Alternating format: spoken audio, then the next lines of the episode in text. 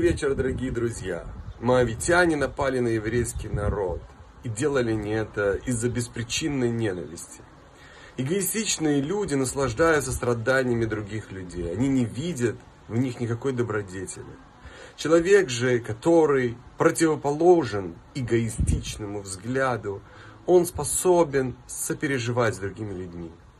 Он способен увидеть добрые и положительные качества в других людях и оценить их.